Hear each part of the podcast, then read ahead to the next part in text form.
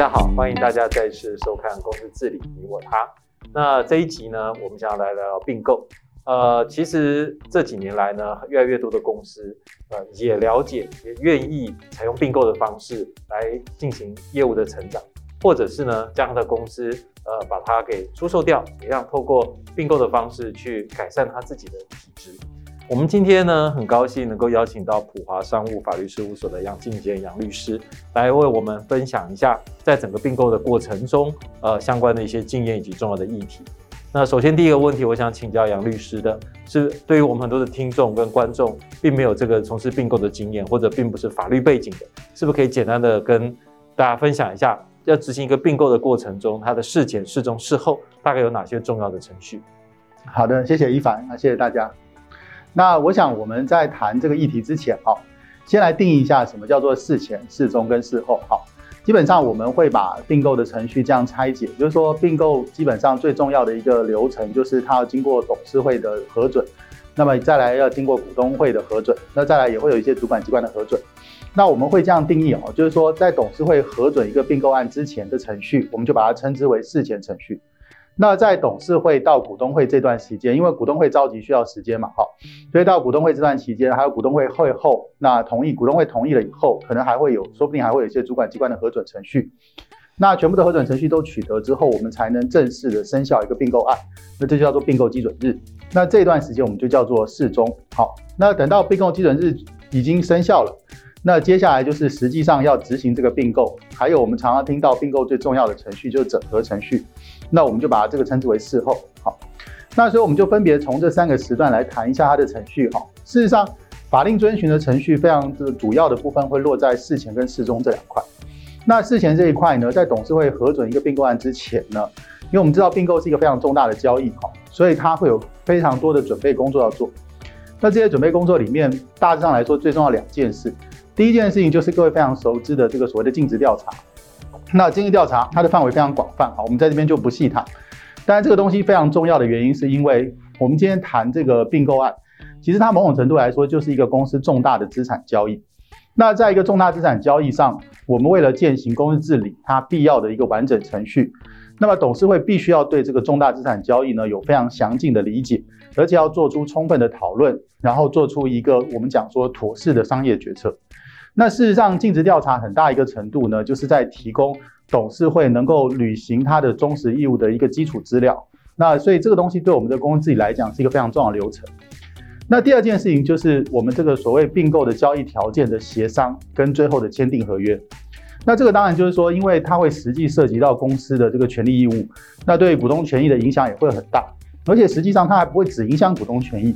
它对我们的利害关系的影响也会很大。就是说，我们在谈公司治理的时候，我们除了重视股东权益之外，我们也要重视跟公司有关系的利害关系的，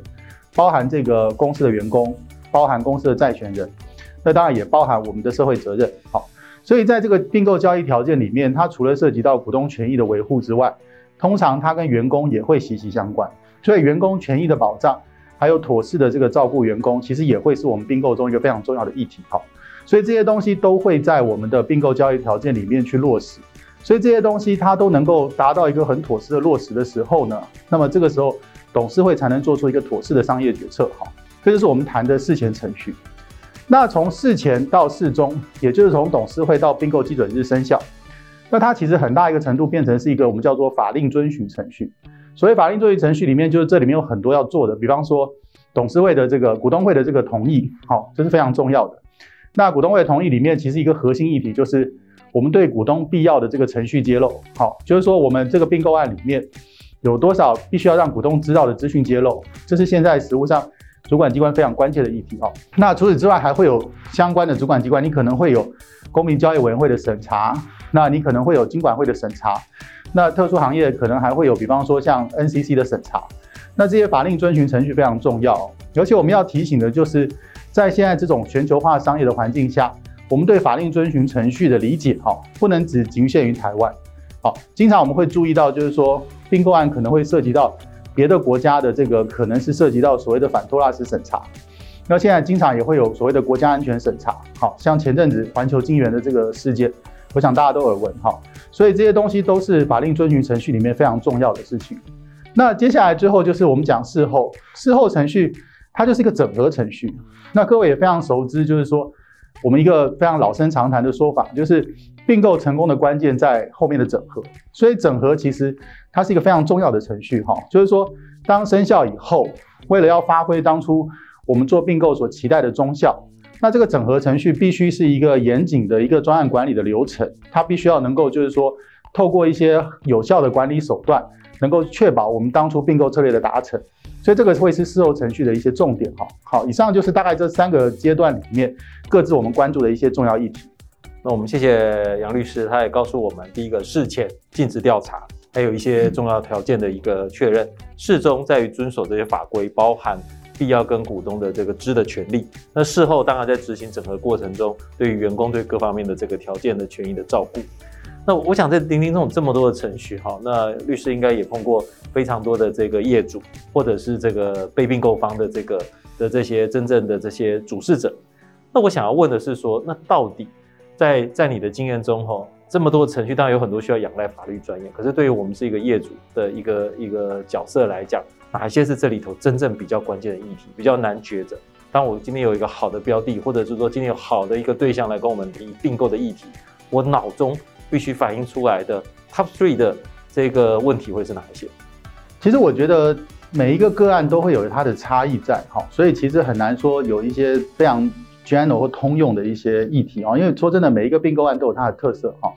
但整体来讲，就是说我们会发现，就是说第一个，当然就是说在并购，像我刚刚讲，这是一个重大资产交易嘛哈，在重大资产交易里面，其实对公司来说，股东权益的核心就在价格。所以价值的决定其实经常是非常重要的。那我们从两个层面来谈价值哈，这个并购的价格、并购的价值这件事情，第一个当然就是说从股东权益的角度，好，公司怎么样买在一个最适当的价格。那这个东西是一个第一个，当然你必须要有外部专家的协助。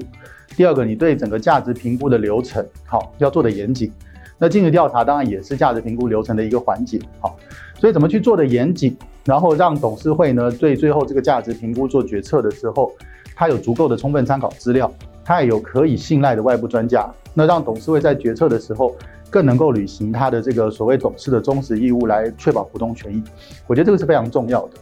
那第二个层面是比较偏向于是这个对股东的的这个揭露层面，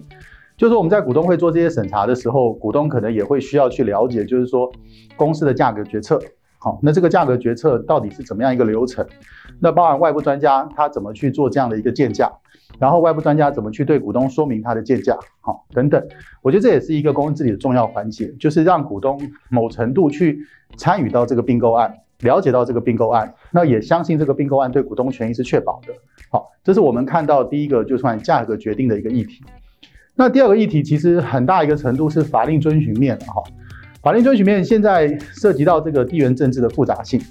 那如果我们有一些并购案是跨国的话，那事实上我们这几年会发现，我们台湾的企业哈是越来越倾向于去做跨国的并购交易。在这跨国并购交易里面，要很留心一个问题，就是现在因为地缘政治的复杂性，每一个国家对于这个国家安全审查，事实上都有相对去提升国家安全审查密度的趋势。那这个部分其实它不完全只是涉及到。比方说是两岸关系，或者比方说涉及到什么美俄关系等等哈。事实上，现在国家在看国家安全审查，在并购交易上，它有时候会某种程度了哦，走向国家产业发展保障的这种思维。也就是说，你来并购我国家的企业，那除了会涉及到这些所谓的国际政治的因素之外，它对于我国家的这个所谓的战略性产业，或者是策略性重要的产业的发展，会不会构成一些妨碍？那所以这个东西其实现在来看，它变成一个越来越严肃的议题啊，所以变成我们在做并购之前，好，一定要对这方面的这样的一个地缘政治的议题，或是国家安全审查的议题，要做出一个更审慎的评估，好，以免就是说我们花了太多的成本费用，到最后实际没办法执行一个并购。那第三个很重要的议题呢，其实这个是永远都很重要的，就是有效整合，好，有效整合，我觉得它这个议题其实它不应当是一个。呃，当你确认这个并购案，它已经进到就是最后快要签约执行的时候，你才来考虑。它事实上应该是一个，你从做并购之初，你就要去思考怎么样有效整合。所以你在做尽职调查的过程，你在做决策的过程，你都应该把这个有效整合放在里面做一个重要的考虑。那以确保就是说，在我们实际董事会通过并购案、股东会通过并购案后，你能定出一个有效整合的计划，那确保这个并购的策略价值真的能够达成。哈，我讲并购真的就是一个重大交易，这重大交易公司要付出相当程度的一个代价。那为了确保这些代价最终能转化成有效的这个投资回报率，维护我们的股东权益，那这个整合其实对我们来说是非常重要的。我们谢谢杨律师帮我们带来的这个三个重要的这个关键议题。哈，那往下我我想要再深入刚刚讲，我们刚刚讲到了价格，我们刚刚也讲到很多地缘政治。那当然最近也，我想这两年在。这个过往的过程中也常见到很多时候过程，因为这个谈判条件又发现了新的市政，呃，可能有价格上的调整，或者是说又发现了新的这个项目，或者哪个主管机关不同意，被迫要中断。那在你个过去过程中，双方常常在拉锯的这个条件会是什么？这个每个个案还是会有点差异哦，还是说我们刚刚提到的并购本身它不会全部都长一样哈？它每个个案会它有很大的差异。那我们可以谈几个例子哦。就是说，经常买卖双方会有一些拉锯的条件，很大一个程度。第一个，它当然一定会跟这个价格，或是买方因此要支付的成本费用有关。我举个例子啊，比方说，你先收购的企业，它的劳工某程度来说，呃，不要说绝对劳力密集了哈，但它劳工的这个成本占它的比例是高的。那劳工成本也是一个关键议题。那这里面常常经常要处理的问题，就会变成是关于这个劳工的接收，好，是不是我会？等于说留用全部的劳工，然后留用劳工的他未来的薪资福利条件，特别是在两个公司这个所谓的买方卖方，他的员工的薪资福利条件没有很一致，有一定落差的时候，那这样的问题怎么处理？那这个东西不单只是涉及到股东权益，就像我刚刚讲的，我们公司治理也要着重利害关系，它也涉及到员工权益的确保。那再者呢，它又涉及到什么？它涉及到整合，就是说员工的留用如果没有很成功，导致员工有大量流失，特别关键人才流失的时候，它又有可能造成整合效益不足。好，所以这些都是我们非常关心的。所以在这种情况下，怎么去谈出一个对买卖双方也确保他的股东权益，又能保障劳工的权益的条件，其实这是一个挑战。好，这是也是我们经常关切的议题。那在有时候我们现在对于什么，就比方说我们现在谈这个，各位可能现在开始熟悉这个分手费的议题。好，我们在谈国际并购的时候。这个就像前阵子环球金源，它在这个欧盟、这个德国并购的时候，付出了一个非常高额的分手费嘛，哈。那其实我们在谈国际并购的时候，经常被要求一个比较高额的分手费。那这个分手费具体的数额是多少？坦白讲，这个东西它有某程度的实物上可以参酌的一些过往经验，或是一些统计机构统计出来的平均值可以参考。可是问题是，实际上每个案例都不一样。好，那可能买卖双方对于他这个案例可能涉及到的国家安全审查的风险的看法也不一样，所以有时候我们会面对一个比较高额的分手费的要求。那这里分手费的要求原因可能来自于说，现在可能国外机构对于这个台海安全的顾虑啊，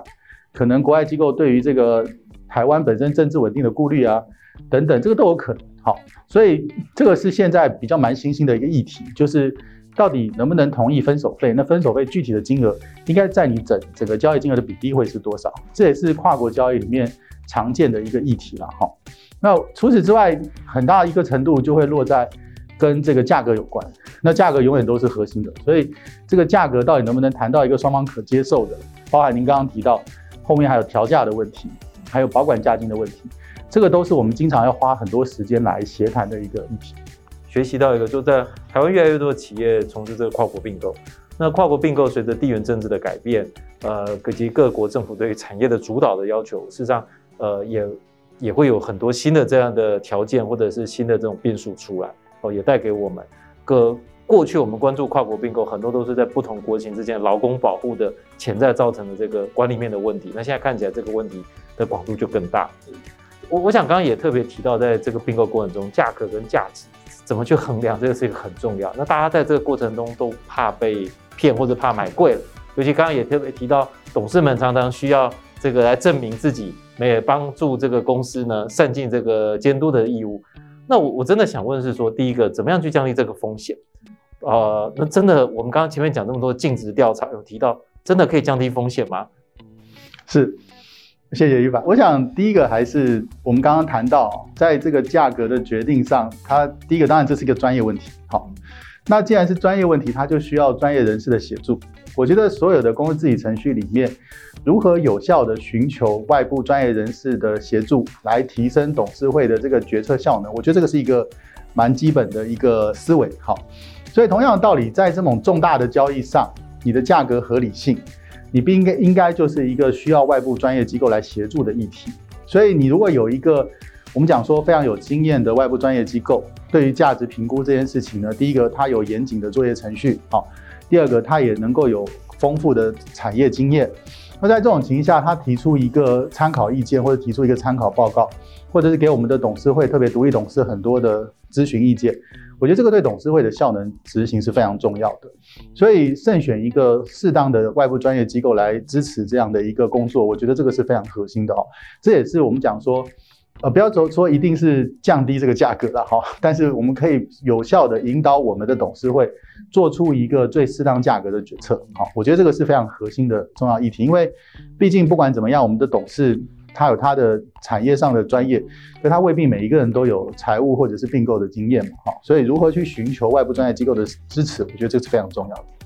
那尽职调查是另外一个层面，哈，尽职调查它比较偏向于什么呢？它比较偏向于是去发掘这一些所谓的负债，或者是或有负债，或者是其他的风险。那这个东西经常就会是一个价格的关键减项，